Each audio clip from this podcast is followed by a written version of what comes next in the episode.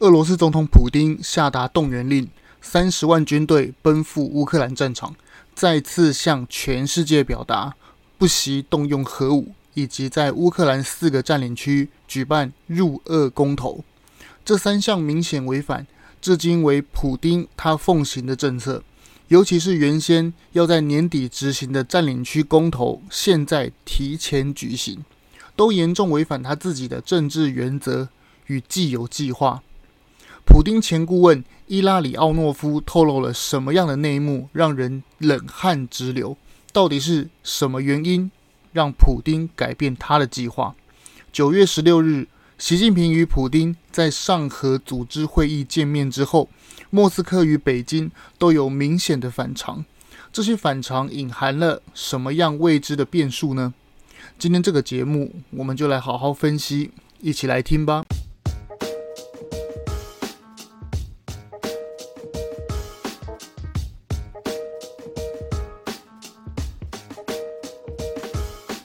我们一起说真话，事实需要让更多人知道。欢迎收听台湾国际时事 Podcast。这个月二十七日，前美国国务卿蓬佩奥今年第二次访问台湾。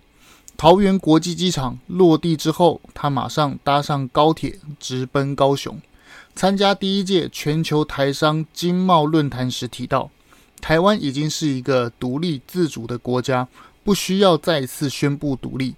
原本五星饭店行程，在他的坚持下，改成漫步在高雄驳二特区，沿路向台湾人挥手致意。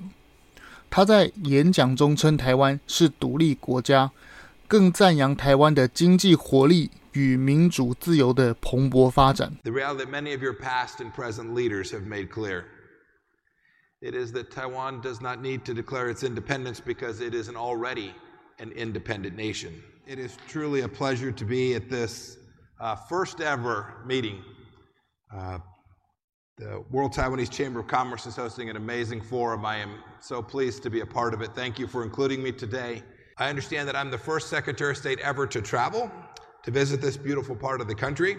I had to wait till I was unemployed former diplomat to do so, but I am happy to be with you all here today. 蓬佩奥说道。 就像许多你们现在和过去的领袖而言，台湾其实不需要宣布独立，因为台湾早已是独立国家。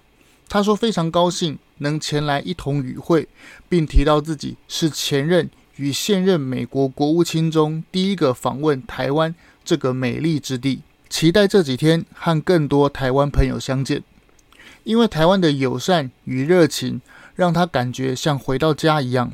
随即话锋一转，表示有人不乐见美国人来台湾庆祝台美珍视的友谊，甚至认为台湾不自由是中华人民共和国的一部分。但是，蓬佩奥他有不同的观点。他说他可以来台湾参访，却不能去中国，所以就如同台湾过去和现在的领袖所言，台湾不需要宣布独立，因为台湾早已是独立的国家。而他在国务卿任内做过最骄傲的事情之一，就是让美国政府和人民更加认清这个政治与外交现实。现在不会有美国人把中国和台湾搞错，误以为是同一个国家，因为一个台湾是自由的，而另一个中国却不是。台湾是美国的盟友，而另一个却是压迫性的对手，更是竞争对手。你们台湾站在自由的最前线，希望我们可以在经济安全上持续成长。我们会将自由扩张到台湾，还有全球。蓬佩奥这段演讲听起来像是客套的起承转合，但内容却暗示了一些事实与某些未来的期许。台湾其实不需要宣布独立，因为台湾早已是独立国家。意思是指千万不要掉进这个陷阱题。独立如果是动词，那就需要主词与方向来排列组合，这样才是一个完整的叙述。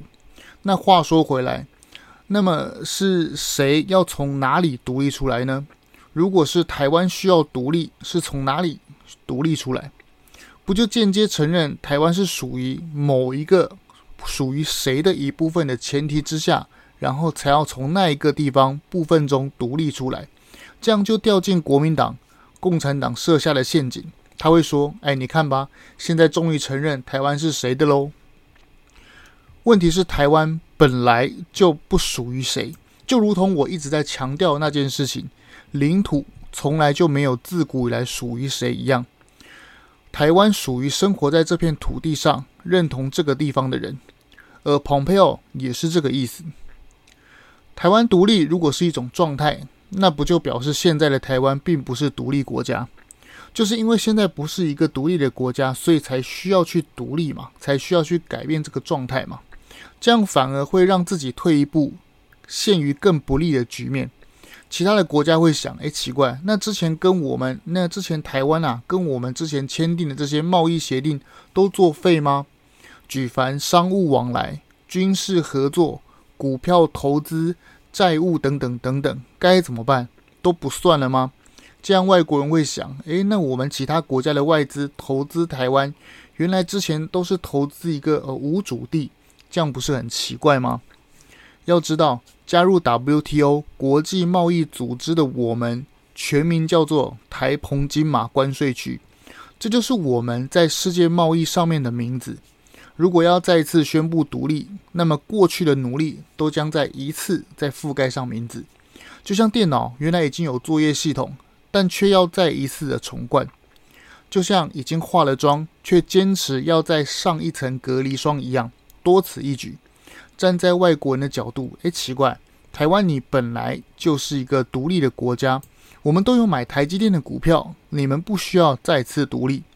这个部分啊，就是蓬佩奥要跟台湾人暗示的事实。我前几期因为要讲当下的时事，对于台湾独立这件事情没有太详细的说明，这一期刚好借由时事来详细分析。这个时候一定有人要问，那民进党之前说的独立是怎么一回事？然后也一定有很多人会被蓝白的亲朋好友问到：民进党完全执政，怎么都没有独立，根本就是喊假的。其实我们都统一回答他们说，是因为国共啊都宣称台湾是中国的一部分嘛，所以我们为了要破除谣言，所以我们只好说台湾是独立的。这句话是指现况现在的既成事实。如果对方的态度更加轻蔑，甚至还想要顽强的辩论，那我们就再回他，就像你的口袋新台币一样，有别于中国的人民币，台湾跟中国使用不一样的货币，台湾、中国本来就互不隶属。但如果他们再把声线提高，该该叫的说，你身上的身份证上面明明写的是中华民国，所以你是中国，那我们就只好回他，猴子。如果它的取名叫做人类，那它到底是猴子还是人？很显然的，一只猴子，不管它取名叫做人还是人类，甚至是超人还是特工超人，不管它取什么名字，猴子终究是猴子。就像台湾一样，不管台湾的名字叫做什么，它始终它的本质还是台湾，不会因为台湾的名字今天叫做中国，所以它就真的是中国。不会因为台湾的名字取名变成美国，台湾就变成美国，是这样子来的。不要被国民党的教科书所骗。顺便呢，问他一下，问这些蓝白亲朋好友的信仰。哎，前提是他愿意愿意沟通吧，愿意讲。顺便问他的信仰，请问他的信仰是中华民国？他信仰的中华民国是袁世凯收到隆裕皇太后旨意成立的北洋中华民国？还是孙文、蒋介石时代的联俄容共的南京国民政府，甚至是，或者是他是信仰逃难来台复辟的蒋氏王朝的中华民国。如果这三个问题他答不出来，不要等他问话，不要等他接话，直接讲。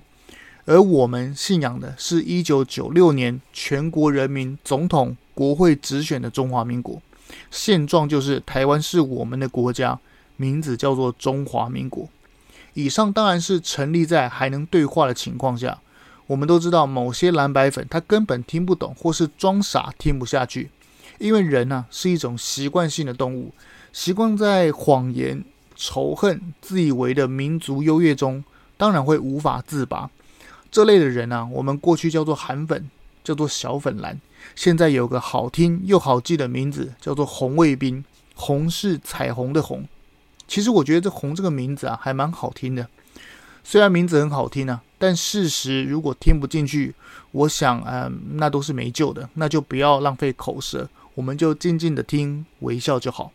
接着，庞佩奥话锋一转，提到有人从中作梗的部分，暗示某些势力在干涉台湾与美国的关系。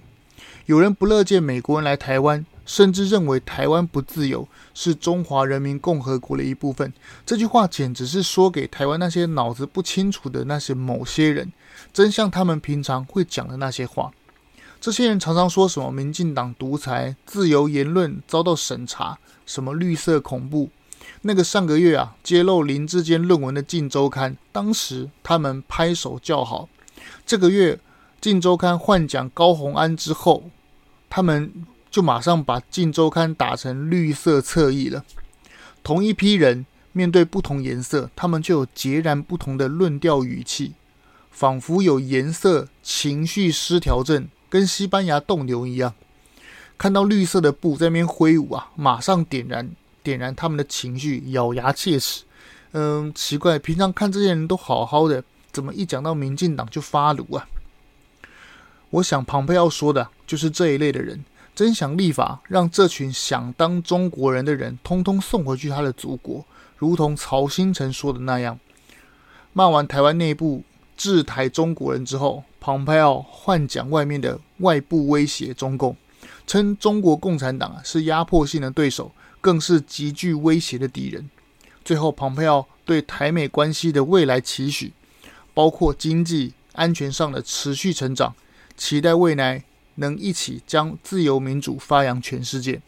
他在任内提醒美国人呢、啊，不要把台湾视为中国的一部分，这个是错误的认知。在国务卿任内，蓬佩奥做过最骄傲的事情之一，是让美国政府和人民更加认清这个政治与外交事实，让台湾这个名字啊扩及全美人民，更提升台美实质关系，造就今年的国会议长佩洛西来访。以及台湾政策法这个自一九七九年以来最具影响力的台美关系的相关法案，让台湾与美国在未来经济、区域安全这两个主旋律下，能谱出动人的乐章，庆祝台美珍视的友谊。果不其然，在上周台湾政策法在美国参议院外交委员会以十七比五的差距通过之后，现在传出的好消息是。众议院版本的法案也接着出炉。我们前几期提到，美国法案的通过流程是参议院外交委员会通过之后，由参议院、众议院接着审查，最后由总统签署法案才会生效。目前台湾政策法截止在我做节目的当下进度是众议院版本的出炉。我们马上来听听众议院版本相较于之前参议院外委会的版本。有什么些许不同？首先是敏感的外交条文，包括 AIT 处长的任命必须要由参议院同意。有别于参议院，众议院的版本啊，将此条保留下来。如果这条法案通过，如实通过的话，那么意味着美国驻台使节将与其他国家的大使无误，即使不到大使的层级，也至少是官方代表，甚至是领事，而不是之前。在台协会的民间人士，这对台湾的意义非常重大，表示美国驻台的全权代表是官员，而非之前的民间交流。这对美国承诺台湾又往前再往前一步。共和党众议院外交委员会的这个首席议员对中国工作小组的这个主席麦考尔说，他很骄傲能带领三十六位议员提出法案，改善台湾防卫。称台湾啊是重要的国安伙伴，他们说现在就要提供盟友，是指台湾，现在就要提供台湾武器，而非在入侵发生之后。众院的版本啊，其他细节还有解除台湾国旗国徽在美国的限制，加速美国对台军售，以及未来五年，我们之前有提过那个五年提供六十五亿美元的直接大礼包军售。还有支持台湾加入国际体系，呼吁台美洽签自由贸易协定，也是也就是那个 FTA，并建立台湾学人计划，全面开启台美交流。上个月的众议院议长佩洛西访台的承诺，现在逐条实现。大船转弯虽慢，但激起的浪潮非常汹涌。如同我上一期讲解的台湾政策法，美国这次是铁了心要把台湾扛住、保护住。虽然这并不是最后的版本啊，离拜登签字通过还有一段路要审议，但我们要对未来有信心。路是自己走出来的。就如同乌克兰的坚强意志，不愿沦为别人的奴隶一样，这个时候就让我想起那些蓝白支持者的荒谬言论。他们说美国不会来，台湾要有自知之明；说美国不可靠，怎么不白纸黑字写说你要来明确保护？诶，奇怪了，你自己的家园你自己不去保护，反过来骂那些要来帮你的人，说他们是空口无凭。说要帮你的人，他们不可信。呃，到底是什么样的认知，脑子被洗成这样？我真的不明白。如果蓝白支持者真的这么期待与中国的关系，应该去跟共产党说，不要对台湾染指才对嘛？怎么会反过来帮加害者检讨被害者呢？有时候真的不得不佩服这些人的脑子。爱因斯坦说过，有两种东西无极限嘛，分别是宇宙与愚蠢。蓝白支持者不知道是前者还是后者。话说回来，美国急着通过台湾政策法，所为何来？在我们高兴之余，别忘记反作用力来自于作用力，就是因为有人威胁台湾，所以才需要美国加强对台湾的关系嘛。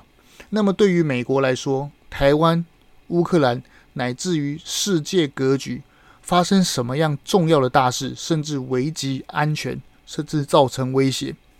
前总统川普在接受访问时说：“第三次世界大战很有可能在乌克兰或是台湾爆发。” I think we could end up in World War Three, and it could be all of the horrible things that took place in Ukraine. Looks like it's going to happen in China with Taiwan, as you know, and you see what's going on over. 不止共和党的川普，连民主党现任副总统贺锦丽在日本。对驻日美军的演讲中也提到，要捍卫台海的安全。China has flexed its military and economic might to coerce and intimidate its neighbor, and most recently, provocations across the Taiwan Strait. 全世界都在为台湾的安全感到担忧，但我们国内的媒体焦点却是在蓝白该该叫与一些口水言论，忙着选举。是的。威胁就来自我们节目开头所说的普丁这连串的反常。那我们就从这个事情开始说起。上个礼拜，普丁下达征召动员令，俄罗斯国内三十万名退伍军人上乌克兰战场，为普丁的政治生命做最后一搏。有人从诏令上解读，可能俄罗斯要征召的不是三十万人，是一百万人。不过，无论是征召三十万人，还是一百万人，都离不开一个事实：前几个月莫斯科宣称的特别军事行动就是谎言。普丁从头到尾发动的就是侵略乌克兰的战争，差别在于现在前线失利，赌徒把筹码输光了，回家伸手一样。配合动员令而来的还有核威慑。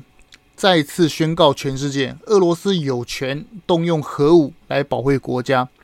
这个时候就有人要问了：哎，奇怪，明明是你侵略人家，怎么现在又变成别人来侵略你？你反过来变成哎，你是保护你领土，这到底是怎么回事？啊，别担心独裁者的话与政治手段，只要把话改成这样嘛，我把乌克兰。哈，被我占领的乌东地区全部自愿公投加入俄罗斯，就是他现在在做的事情嘛。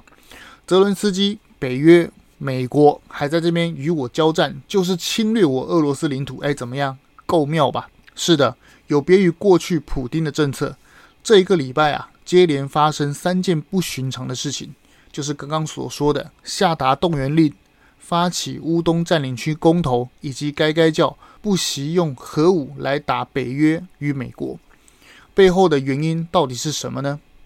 赌徒在上一场赌局中输光，却敢在下一局还没发牌时 all in，答案只有一个，就是有人在背后撑腰嘛。都是在九月十九号到九月二十一号这三天内公布的。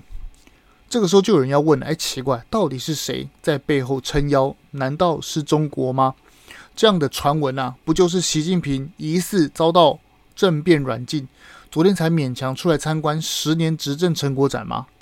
而上合会议组织上，中国明显跟俄罗斯疏远，中共官员也是这样的定调，不可能是中共为俄罗斯撑腰吧？不，当然是中共撑腰。摊开时间点，我们就明白了。别急，让我娓娓道来。刚刚讲到，习近平消失十天之后出席的十年执政成果展，不禁让我想起台湾好像也有某个市长，好像也一样办了什么八年执政成果展，浪费公帑宣传他那市政倒数第一的政绩啊！哎，怎么他们都感觉系出同源呢？哎，习近平平常出席穿的也是高腰西装裤，对不对？还有什么？加上他白色的衬衫扎进皮带里，乍看之下我还以为是柯文哲呢。而柯文哲啊，昨天还呛赌说打高虹安要看背后的主人。我想我们不仅知道高虹安背后的主人是谁，你柯文哲背后的主人是谁啊？我们也知道呢。远见杂志、天下杂志的双料蝉联好几年的市政倒数第一，真不懂支持高虹安、黄珊珊的人到底在想什么。最近很流行一句话，叫做“支持陈时中就是支持周玉蔻”嘛。那我们一样画葫芦，支持黄珊珊就是支持市政摆烂柯文哲，支持高虹安就是支持半夜偷改论文、说谎、半桶水、瞧不起人。哎呦，真长，念得好累。半桶水瞧不起人，税金小偷。好，我想大家一定有很多不同的排列组合，一样造句，大家都很有创意。请一定要在下面留言发表您的创意。好，话说回来，看似中共的往后说，中共外交部长王毅与乌克兰的外交部长见面时宣称，他尊重乌克兰的领土完整，是乌克兰的伙伴 partner。哦，真的是讽刺。中亚上合组织会议，感觉习近平跟普丁眼神没有交集，也没有确认，而且习近平啊，不等会议结束。就匆匆搭上飞机返回北京，不寻常的举动让外界觉得中共在俄乌战争的问题上逐渐靠向西方。但事实真的是如此吗？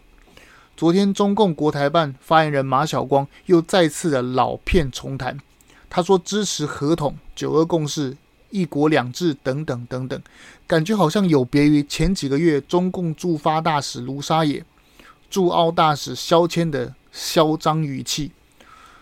他们之前说统一台湾之后要再教育台湾人呢，怎么现在感觉好像退一步回到骗台湾的温情喊话，什么一国两制，马照跑，舞照跳，这些看似中共表达的啊、善意啊，这个善意两个字要加引号哈，是真的标志中共远离普丁倒向西方吗？当然不是嘛。我们把时间轴摊开就知道，中俄两个恐怖分子在玩什么把戏。普丁在宣布这三项异常举动，就是征召三十万部队、乌东地区公投，还有威胁要核打击啊，这个这三件事情呢、是密集的发生在九月十九到九月二十一日这三天。所以很明显的是，这三天前发生什么事，才增加普丁的底气嘛？上合组织会议是在九月十六日，也就是普丁与习近平的见面之后。他们故意摆出疏远的样子迷惑西方，但其实两人早就私底下定好盟约，所以普丁才敢这样做嘛。这些都是由普丁前顾问伊拉里奥诺夫所做出的判断。他并且说道，一定是习近平要普丁在中国二十大之前搞定乌克兰，然后给予协助，让他更有底气宣布这三项的改变。这些表面看起来。对西方世界的灾难，但其实对中国人与俄罗斯人民才是灭顶之灾。就如同恐怖分子得到更多武器一样，其实毁灭的是自己的生命。习近平给普丁的筹码，那普丁给了习近平什么交换条件呢？答案出现在上周一阿拉斯加白令海峡的军事新闻。美国北美海岸防卫队表示，在白令海峡例行巡逻时，发现中共零五五型南昌号，也就是我们节目之前呐、啊、常说的中共最精锐的那个驱逐舰。发现零五五型的南昌号之外，还有两艘解放军的军舰与俄罗斯的海军四艘组成联合舰队，在阿拉斯加经济海域内航行。报告中宣称啊，美国派出 C 幺三零支援。C 幺三零是什么？它可是长途跟踪潜艇的最佳飞机啊，最佳的侦察机。表示这个中俄联合舰队的水面下的潜艇才是美国人要看的、要侦察的东西嘛？这个地方远离中国这么远，那中国派军舰来跟俄罗斯干嘛？当然是为了这个绝佳的地理位置嘛，因为这边可是发射弹道核武的最佳地点。我们在裴洛西访台的那一集有提到，横跨时区的最少航程就是经由北极的大圆航线。